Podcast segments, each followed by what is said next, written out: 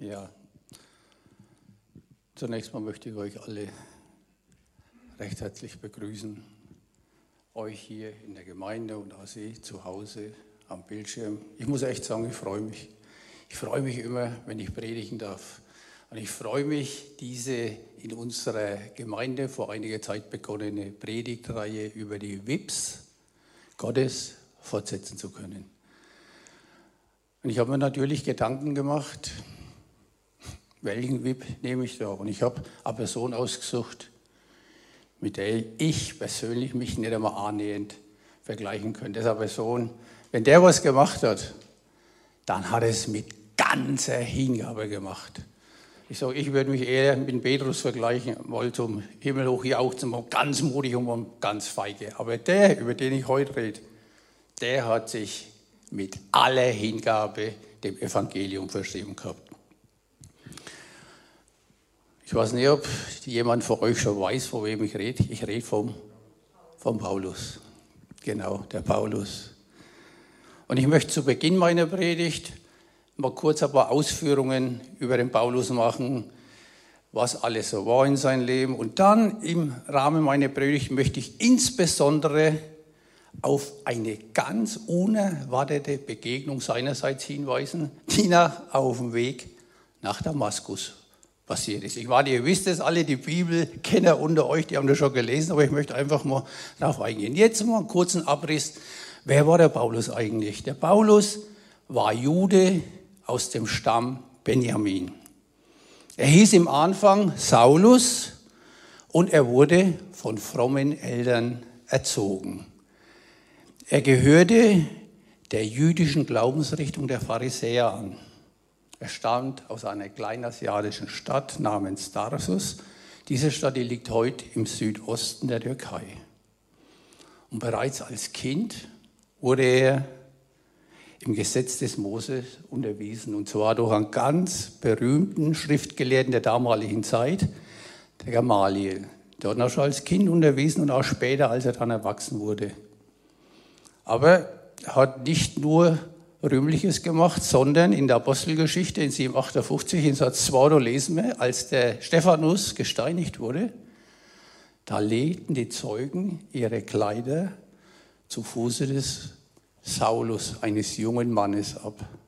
Der Saulus, der hat am Anfang diese christliche Kirche mit großem Fanatismus verfolgt, denn sein Ziel war es, diese Weiterverbreitung der Botschaft vom auferstandenen Jesus Christus ein für alle Mal von dieser Welt zu beseitigen. Das war's. Für immer wollte er das verhindern.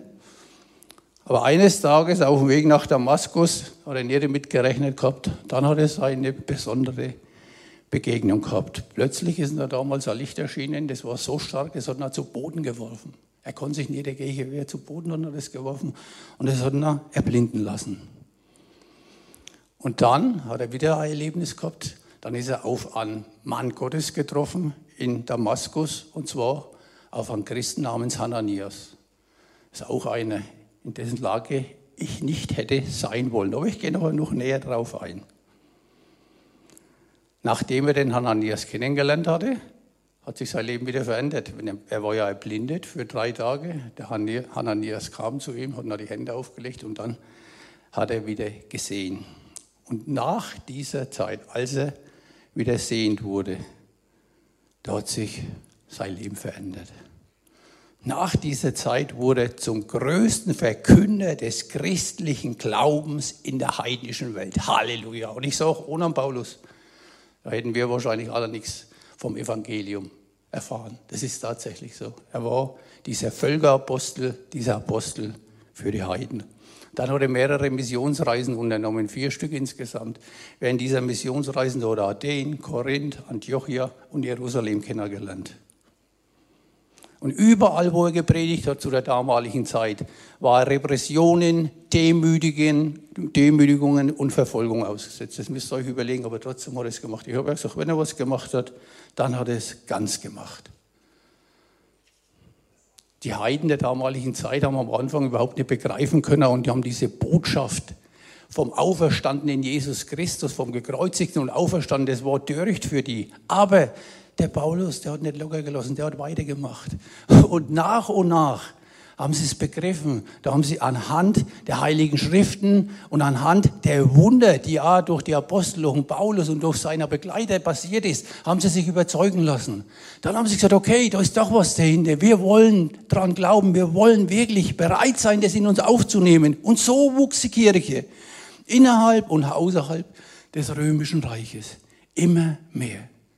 Und was war dann in Jerusalem, als ihr gepredigt habt? Da haben sie nach als den größten Glaubensverräter und als den schlimmsten Ehelehrer angesehen. Im Tempel haben sie dann noch versucht, wirklich umzubringen, zu erschlagen. Und die, römische, die römischen Soldaten, die müssten ihn dann aus dieser Hand der Juden retten. Das muss man sich immer vorstellen. Sie haben da dann errettet und was haben sie dann gemacht? Dann haben sie ihn verklagt vom römischen Statthalter. Und weil sich der Paulus auf sein römisches Bürgerrecht berufen hat, dann haben sie ihn begleitet von Soldaten, haben sie ihn dann nach Rom geführt und haben ihn für den, vor dem kaiserlichen Richterstuhl gestellt. Das hat der Paulus alles für seinen Glauben erlitten. Und dann endet im Neuen Testament erstmal die Aufzählung über den Paulus. Aber ich, ich möchte heute hauptsächlich auf diese unerwartete Begegnung auf dem Weg nach Damaskus die der Paulus da gehabt hat, eingehen. Und dazu möchte ich jetzt einmal ein bisschen einen längeren Bibelabschnitt lesen, und zwar aus der Apostelgeschichte 9, die Verse 1 bis 18. Hört einfach mal zu. Saulus aber schnaubte immer noch Drohung und Mord gegen die Jünger des Herrn ging zu dem hohen Priester und er bat sich von ihm Briefe nach Damaskus an die Synagogen, damit wir einige, die des Weges wären, fände, Männer wie auch Frauen, er sie gebunden nach Jerusalem führe. Als er aber hinzog, geschah es, dass er sich Damaskus näherte und plötzlich umstrahlte ihn ein Licht aus dem Himmel. Und er fiel auf die Erde und hörte eine Stimme, die zu ihm sprach, Saul, Saul, was verfolgst du mich? Er aber sprach, wer bist du, Herr? Er aber sagte, ich bin Jesus, den du verfolgst. Doch steh auf und geh in die Stadt, und es wird dir gesagt werden, was du tun sollst. Die Männer aber, die mit ihm des Weges zogen, standen sprachlos, da sie wohl die Stimme hörten, aber niemand sahen. Saulus aber richtete sich von der Erde auf. Als sich aber seine Augen öffneten, sah er nichts. Und sie leiteten ihm bei der Hand und führten ihn nach Damaskus. Und er konnte drei Tage nichts sehen, aß nicht und trank nicht. Es war aber ein Jünger in Damaskus mit Namen Hananias. Und der Herr sprach zu ihm in einer Erscheinung, Hananias. Er aber sprach, siehe, hier bin ich, Herr. Der Herr aber sprach zu ihm, steh auf und geh in die Straße, welche die gerade genannt wird, und frage im Haus des Judas nach einem mit Namen Saulus von Tarsus. Denn siehe, er betet. Und er hat im Gesicht einen Mann mit Namen Hananias gesehen, der hereinkam und ihm die Hände auflegte, damit er wieder sehend werde. Hananias aber antwortete, Herr, ich habe von vielen über diesen Mann gehört wie viel Böses er deinen Heiligen in Jerusalem getan hat. Und hier hat er Vollmacht von den hohen Priestern, alle zu binden, die deinen Namen anrufen. Der Herr aber sprach zu ihm, geh hin, denn dieser ist mir ein auserwähltes Werkzeug, meinen Namen zu tragen, sowohl vor Nationen als Könige und Söhne Israels. Denn ich werde ihm zeigen, wie vieles er für meinen Namen leiden muss. Hananias aber ging hin und kam in das Haus. Und er legte ihm die Hände auf und sprach, Bruder Saul, der Herr hat mich gesandt, Jesus, der dir erschienen ist auf dem Weg, den du kamst, damit du wieder sehend und mit Heiligen Geist erfüllt werdest. Und sogleich fiel es wie Schuppen von seinen Augen, und er wurde sehend und stand auf und ließ sich taufen. Das ist echt da das ist schon echt eine bemerkenswerte Geschichte. Da muss man überlegen, was der erlebt hat. Das ist echt der absolute Hammer. So ein Erlebnis, nicht jeder von uns wird so ein Erlebnis haben bei seiner Bekehrung. Aber der ein oder andere hat es in ähnlicher Weise erlebt. Und manchmal ist es ja so, dass ein einziger Buchstabe alles verändert. Beim Paulus da war es so. Ich habe ja anfangs gelesen, dass er Saulus genannt wurde. Vom Saulus oder außen Saulus wurde auf einmal ein Paulus. Ein einziger Buchstabe, das S weg, das B hier. Aber die Person hatte sich grundlegend verändert. Und von diesem Ereignis vom Saulus zu Paulus, so gibt es ja so eine deutsche Redensart, das heißt, wenn jemand ganz radikal und plötzlich seine Überzeugung ändert, dann sagt man, der hat sich gewandelt vom Saulus zum Paulus. Das ist so. Und ich sage ja, vielleicht war es bei manchen von euch auch so, bei mir war es nicht ganz so. Also ich, ich habe mich bekehrt beim Bundesgrenzschutz damals. Ich bin als junger Mensch mit 19 Jahren zum BGS gegangen und auch meiner Ausbildung. Da sind plötzlich Menschen auf mich zugekommen, die mich gefragt haben, ob ich überhaupt gläubig bin. Ich habe gesagt, na, freilich bin ich gläubig, ich gehe jeden so noch nach meiner Kirche, was wollen die überhaupt? Aber ich habe noch nie begriffen, was es eigentlich heißt, gläubig zu sein. Ich habe das nie unterscheiden können von in die Kirche gehen und tatsächlich eine Verbindung, eine innere Verbindung zu Gott zu haben. Ja, diese Bekehrung von Paulus, die ist wirklich plötzlich und radikal geschehen. Und ich weiß nicht, wie es bei euch war, aber Meistens dauert es ein bisschen länger.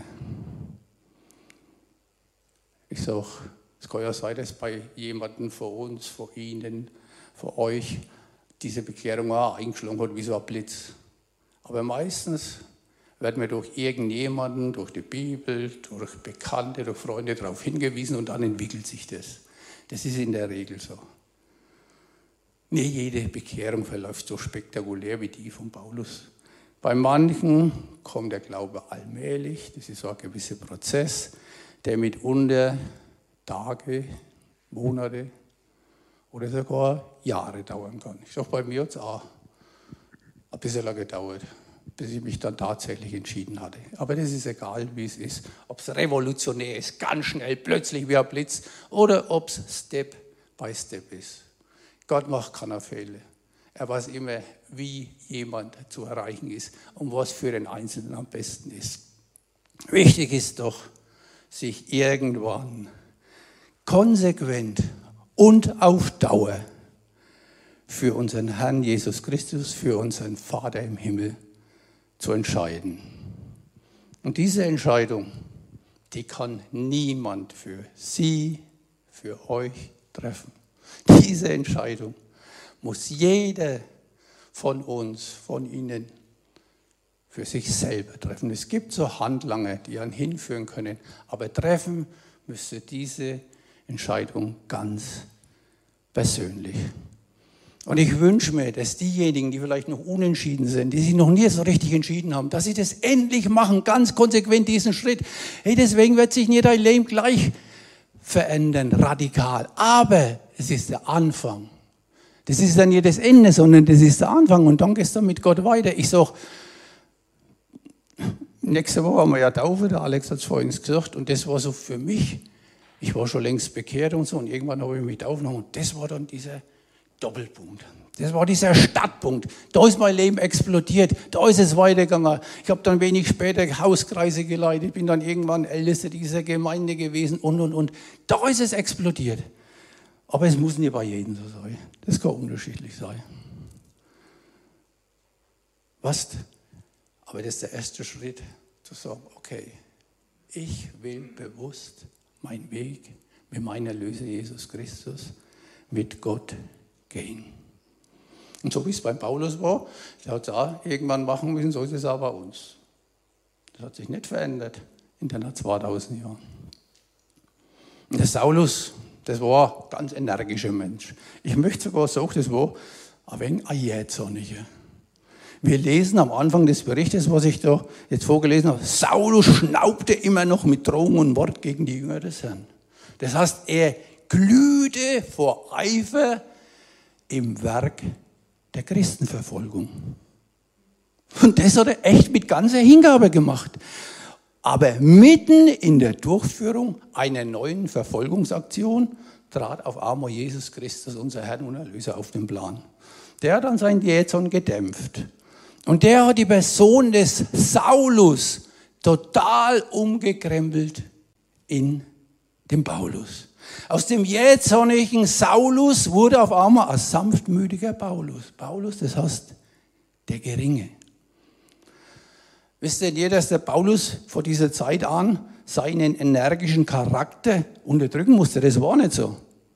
Es war vielmehr so, dass Christus diesen energischen Charakter des Paulus läuterte, reinigte, heiligte und in den Dienst des Evangeliums der frohen Botschaft stellte. Ist das nicht genial? Das wünsche ich mir ehrlich war, dass das passiert. Wir wissen, dass der Paulus nach seiner Bekehrung ein energischer und ein eifriger Streiter für das Evangelium war.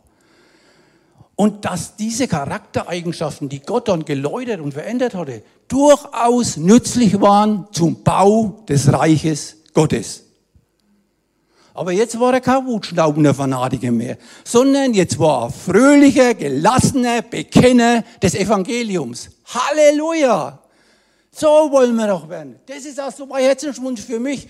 Ich sage, ich bin jetzt auch schon über 60, aber ich brenne immer noch für das Evangelium und ich will Menschen gewinnen. Ich bin ein Evangelist, ich will euch hinführen. Ich möchte ein Handlanger sein. Einfach ein Werkzeug für Gott. Das ist so. Und ich könnte es nie so sein wie der Paulus, aber so nach meinen Fähigkeiten und Talenten will ich das einfach machen. Und Gott kann jeden von uns so gebrauchen, wie wir sind. Es muss nicht jeder große Evangelist oder sonst was sein. Das ist einfach so. Wisst ihr, und wenn irgendwas nicht passt in unserem Leben, hey Jesus, Gott hat uns doch so gemacht, wie wir sind. Wir sind doch ein Unikat. Wir sind individuell so gestaltet, wie wir sind. Und wenn wir merken, dass da irgendwas nicht passt, dann müssen wir es nicht nur bekennen. Wenn wir jetzt auch nicht sind, dann sagen wir das Gott. Wenn wir kleingläubig und faul sind, dann sagen wir das, na, das ist doch kein, kein Problem. Wenn wir undiszipliniert sind, sagen wir, Gott, pass auf, ich habe das jetzt wieder gemacht. Ich will das eigentlich nicht und ich sage euch was. Gott wird uns verändern. Wenn wir uns vor Gott zeigen lassen, wie wir dann diese Begabungen und Talente, die er in uns hineingelegt hat, konstruktiv zum Bau seines Reiches einsetzen können. Was Jesus oder den Saul oder Saulus, der noch zum Paulus wurde, damals getroffen, wie ein Blitz aus heiterem Himmel. Wir lesen, dass er ein Licht umleuchtet hat und das Licht, das war so grell, so krass, dass es ihn zu Boden gedrückt hat. Das müsst ihr euch mal vorstellen. Und dann da hat er gefragt, wer bist du? Und dann haben sie sich gegenseitig vorgestellt. Jesus hat gesagt, ich bin's, Jesus, den du verfolgst. Ja. Und er hat dann noch Weisungen gegeben, wie es in der Zukunft aussehen soll, was er machen soll. Der Saulus, der muss feststellen, dass er diese Erscheinung zunächst einmal blind gemacht hat. Als er die Augen wieder öffnen wurde, hat er auf einmal nichts mehr gesehen. Das war ein gewaltiger Einschnitt in sein Leben, muss man überlegen. Er war unterwegs auf Verfolgung der Christen, plötzlich Licht zu Boden gedrückt, will die Augen wieder aufmachen, kann nicht mehr sehen. Aber ich sage, bei Gott hat doch eigentlich immer alles einen tieferen Sinn. Oder ist es nicht so? Und ich habe gedacht, ey, was soll denn das, diese Botschaft, dieses grelle Licht? Und mir ist dann so eingefallen, ich habe gesagt, ey, Jesus ist das Licht der Welt. Er ist rein. Er ist heilig. Jesus bringt durch dieses Licht die Erkenntnis der Wahrheit in die Welt. Ist doch klar, dass er als Licht erschienen ist. Und überall, wo Licht wird, da wird Dunkelheit hell. Das ist das Geniale. Jesus erleuchtet uns im Glauben und er erleuchtet uns letztendlich zum ewigen Heil. Wir sind ja alles Sünder, das wissen wir alles. Wir haben alles Sünder auf uns geladen und deshalb musste ja Jesus Christus damals ans Kreuz für uns. Und als Sünder, wenn wir so ein grelles Licht wahrnehmen, da werden wir zunächst einmal geblendet sein. Das wird jeden von uns so gehen und da werden wir zunächst mal erschrecken. Das ist einfach mal so. Und ich sage euch ja warum. Weil wenn plötzlich dieses Licht kommt, dann werden wir unsere Schwachheit erkennen dann werden wir erkennen, wie unvollkommen wir eigentlich sind. Und dass wir das Erbarmen Gottes, alle, die wir da sitzen, die wir zu Hause zuschauen, dass wir das dringend nötig haben. Aber so richtig erkennen können wir das alles erst, wenn diese dritte Person der Gottheit in unser Leben tritt. Wir wissen ja, Gott Vater, Gott Sohn, Gott Heiliger Geist. Und der Heilige Geist, der will Wohnung in uns nehmen und der wird uns erleuchten und der wird uns das alles in alle Wahrheit führen. Hey, Jesus Christus ist so genial, als er für uns ans Kreuz ging, als er gestorben ist, auferstanden ist und ein Himmel ist, hat er gesagt, ich lasse euch nicht allein. Weil er wusste, dass wir es allein nicht schaffen. Er hat gesagt, ich schenke euch einen Tröster, einen Beistand der euch in alle Wahrheit führen wird. Und das ist dieser Heilige Geist, das ist wirklich so genial. Erstaunt, wenn wir das begreifen, was es mit dem Licht Jesu auf sich hat. Und dass er uns eigentlich nur durch das Licht Heil und Leben bringt. So ist es beim Paulus passiert. Und der Paulus, der hat dann am Punkt gemacht, so wie ich vorhin auch gesagt habe, nachdem der Hananias kam und er hat sich taufen lassen. Ist es nicht so? Das war dieser Doppelpunkt in seinem Leben noch. Das hat er dann gemacht. Und ich sage euch, wir haben ja nächste Woche Taufe hier in unserer Gemeinde für diejenigen, die da vielleicht auch noch nicht entschieden sind. Ich lege euch das wärmstens ans Herz. Ich meine, es ist, kein, das ist nicht unbedingt fürs Heil erforderlich. Aber ich sage euch was, das ist ein Zeugnis vor der sichtbaren und unsichtbaren Welt. Und ich sage, wer sich da bekennt, wer sich das traut, dann zu sagen, okay, ich lasse das tatsächlich machen, der wird von Gott gesegnet und er wird von Gott gebraucht und sein Leben wird erleuchtet. Und es wird vorangehen. Das traue ich mich hier zu sagen, das verspreche ich euch, wenn er das macht dass ihr einen Quantensprung in Sachen Glauben machen werdet. Wenn jemand sich für Taufe interessiert oder was, wir haben ja die Leiter der Gemeinde, den Alex, der kann sich gerne an ihn wenden, weil wir haben ja immer wieder Taufen ne? und wir würden uns freuen, wenn jemand konsequent diesen Weg dann einfach geht. Ja, ich habe gesagt, so, wenn man sich bekehrt, wenn man das jetzt liest mit dem Licht und alles, das ist ja quasi so, das ist wie Abblindenheilung. Ist es nicht so? Muss man überlegen, du erkennst es, du bist dir deiner Schwachheit bewusst, deiner Sünden werden dir bewusst. Und dann erkennst du eigentlich, wie hilflos, wie blind du durchs Leben läufst. Und dann wirst du erleuchtet. Wie so eine Blindenheilung. Und Jesus, ich verspreche euch, das will uns immer und immer wieder erleuchten. Wir hören und wir lesen Gottes Wort und es trifft uns wie ein großes Licht. Und ich sage, wir erkennen dann, was alles noch nicht in Ordnung ist in unserem Leben. Gott zeigt uns das auf, aber er ist so diplomatisch, das ist das Geniale. Er ist nie direkt oder mit dem Hammer, sondern er sagt uns das in Liebe. Das ist einfach so. Und wenn das Licht in unser Leben kommt, dann werden wir erkennen, dass wir noch lange so sind, wie uns Gott eigentlich haben möchte. Noch nie einmal so, wie wir uns selber haben möchten. Und trotzdem wissen wir, dass Gott uns in all unserer Schwachheit und in all unserer Unvollkommenheit von ganzem Herzen liebt. Die frohe Botschaft von der Erlösung Gottes, die öffnet uns wirklich die Augen für sei Gnade, und für seine Barmherzigkeit. Und was, was das Schöne ist, was der Ganze sagt, dass wir immer wieder diese beglückende Erfahrung machen dürfen. Immer und immer wieder schenkt er uns das. Das Licht Christi, das rettet uns. Es macht unser Leben hell, es macht unser Leben froh. Und dass wir dieses Licht mit den Glaubensaugen sehen dürfen, dafür ist der Heilige Geist zuständig. Diese dritte Person ist auch der Heilige Geist, das habe ich erst lernen müssen, wie wichtig der für uns ist. Und der Heilige Geist, der will Wohnung nehmen in jedem von euch, aber er braucht eine gereinigte Wohnung, eine Wohnung, die für ihn bereit ist, wo er wirklich einziehen kann. Und dieses Licht, das wird uns retten. Da können wir absolut sicher sein. Und es wird unser Leben hell und es wird unser Leben froh machen. Aber wenn es nicht immer so verläuft, wie wir uns das vorstellen. Ich habe im Laufe der 38 Jahre in der ich jetzt so meinen Weg mit Gott gehe, oft geharrt. Das muss ich öfter sagen. Ich gedacht, wieso grau du? Das kann doch überhaupt nicht sein. Die anderen, die glauben überhaupt nichts. Und dir passiert das, habe ich gedacht, das kann doch nicht sein. Aber ich habe begriffen, was, dass mich Gott auch immer wieder irgendwo zurechtgerüttelt hat.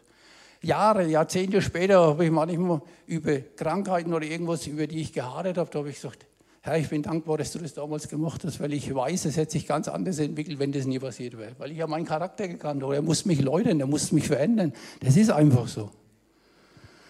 Ja, jetzt komme ich mal wieder zurück auf den Saulus. Der Saulus, der war drei Tage in Damaskus gesessen, hat nichts gesehen. Aber was hat er gemacht? Er hat gebetet. Und er hat eine Erscheinung gehabt, dass der Hananias kommen wird und dass er noch die Hände auflegen wird.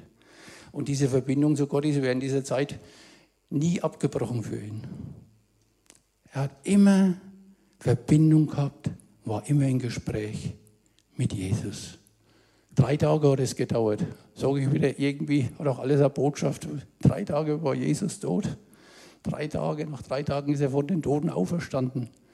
Und deswegen sage ich, das ist echt genial. Ich habe ja vorhin von Blindenheilung geredet, ne? aber ich sage, das ist ja schon fast wie eine Totenauferstehung.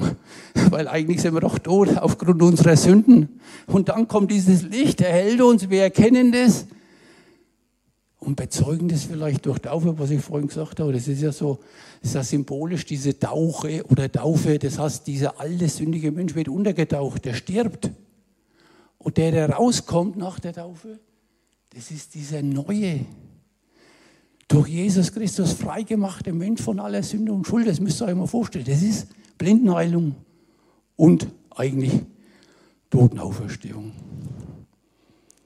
Ja, und ich sage, diese Blitzbekehrung vom Paulus oder Saulus, das war ja auch nicht bloß nicht ganz kurz, sondern es war ja so, hat eigentlich drei Tage gedauert, bis er sich dann entschieden hat und dann ist es ja fortgesetzt worden.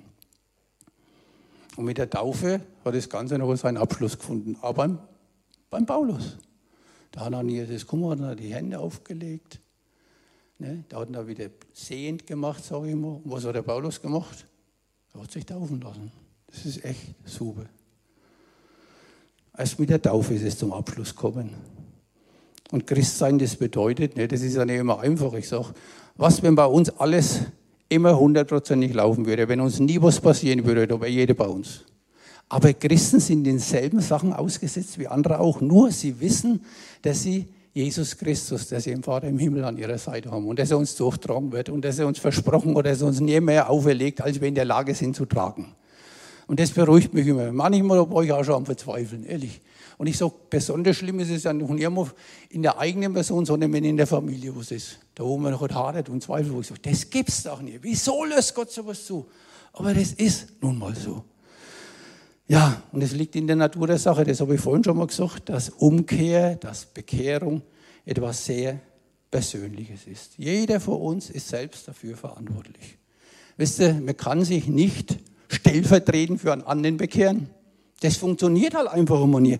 Und man kann auch nicht durch die Bekehrung eines anderen gerettet werden. Das geht nicht. Die Geschichte der Bekehrung des Paulus, das ist eine Geschichte von Paulus und Jesus. Ist das nicht so? Alle anderen Personen, die da noch auftreten, sind jetzt seiner Weggefährten, die er noch, wie er blindet war, nach Damaskus geführt haben. Oder ist es der Hananias? Das sind nur einfach Randpersonen. Das sind Randfiguren. Wenn man das gelesen hat in dem Bericht, die Weggefährten, die haben noch nie mal so richtig gewusst, was passiert ist. Weil sie haben zwar die Stimme gehört, aber das Licht haben sie nicht gesehen. Die wussten ja, was er zu Boden gedrückt hat und so. Die haben halt noch einfach weitergeführt. Ich meine, bedeutender ist doch schon der Hananias. Das muss man echt sagen, dieser Christ aus Damaskus. Und ich hätte nicht in seine Haut stecken wollen. Weil der Paulus, der war bekannt, dass er die Christen verfolgt, dass er sie bindet, dass er sie wegführt und dass er wirklich schlimme Sachen mit denen macht. Und ich hätte mich geweigert, das weiß ich. Ich hätte gesagt, ja, das mache ich nicht, ehrlich. Zu dem gehe ich nicht, der, wo die Christen verfolgt, der, wo viele von uns gedemütigt hat oder vielleicht hat umbringen lassen. Aber der Hananias, der war trotzdem gehorsam. Er war gehorsam. Er hat das gemacht, was ihm aufgetragen wurde. Und so ist er letztendlich zu einem geistlichen Geburtshelfer, zu einem Werkzeug Gottes bei der Bekehrung des Paulus geworden. Ja, der Gott, unser aller Gott, hat ihn dazu ausersehen, obwohl er sich sträubte. Und das denke ich immer, okay, wenn Gott mir das dann intensiv sagt, dann will ich gehorsam sein. Ich habe schon oft zu Gott gesagt, Herr, hier bin ich, gebrauche mich. Und ich will das nicht bloß nicht so sagen, sondern ich will dann auch, wenn Gott das okay gibt, dann will ich es auch machen, weil sonst nützt es doch nichts. Ne? Wenn ich es zwar mit dem Mund bekenne, aber nicht tatsächlich tue. Was? Und als Gottes Handlange hat aber selbst der Hananias bloß eine Nebenrolle gespielt in dem ganzen Sach. Bei der Bekehrung von Paulus, von Saulus zum Paulus, da ging es letztendlich zwei Personen, die wichtig waren. Das war Jesus und das war der Paulus.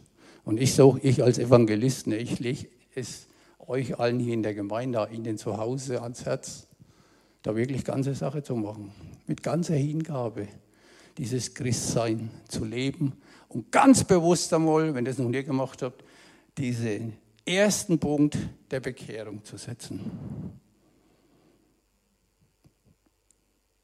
Und der Paulus, der legt noch immer wieder Wert auf die Taufe. Da am Anfang, da hat er es mit der Taufe praktisch hat es besiegelt, das Ganze, aber später bei seinen Reisen, da schreibt er zum Beispiel einmal in Römer 6, Vers 4 an die Römer, so sind wir nun mit ihm begraben worden durch die Taufe in den Tod, damit wie Christus aus den Toten auferweckt worden ist durch die Herrlichkeit des Vaters, so auch wir in Neuheit des Lebens wandeln.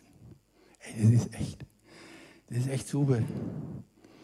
Der hat seine Doppelpunktsetzung, wir müssen ansetzen irgendwann.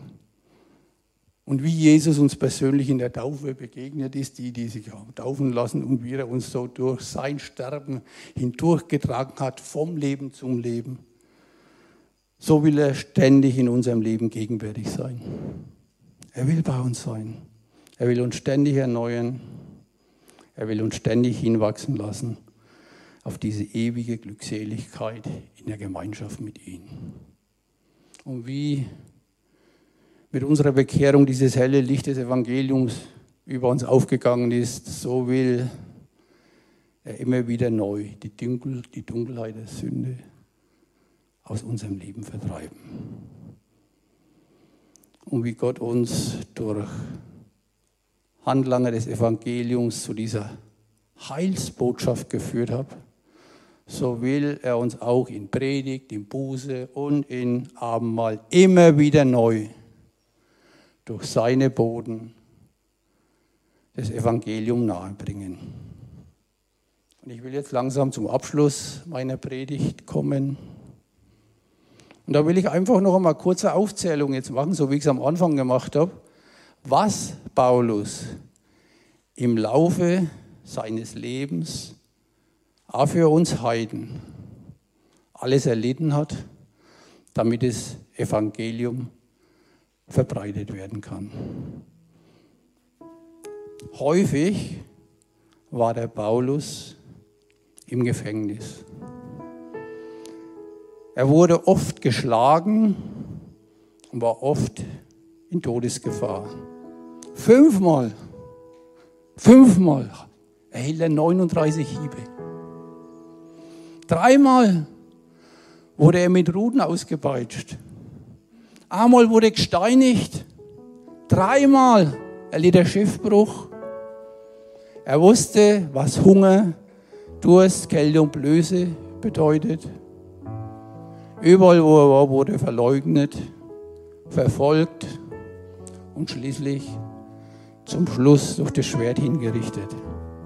Und das alles, das hat er für die Verbreitung des christlichen Glaubens sowohl unter Juden als auch Heiden getan. Das müsst ihr euch mal vorstellen, was der erlitten hat. Da fragt man sich jetzt wirklich, wie konnte Paulus das alles durchhalten und ertragen? Und die Antwort, die hat er uns selber gegeben.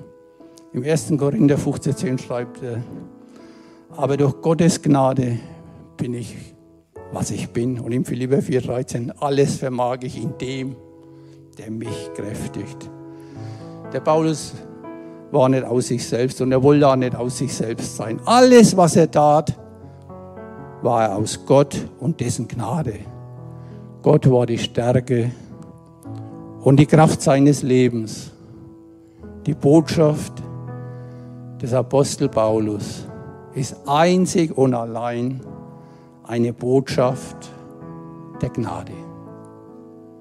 Und das alles hat er auf sich genommen, damit der Herr Jesus Christus zu uns kommt, damit er zu uns spricht und damit er bei uns bleibt in alle Ewigkeit. Amen.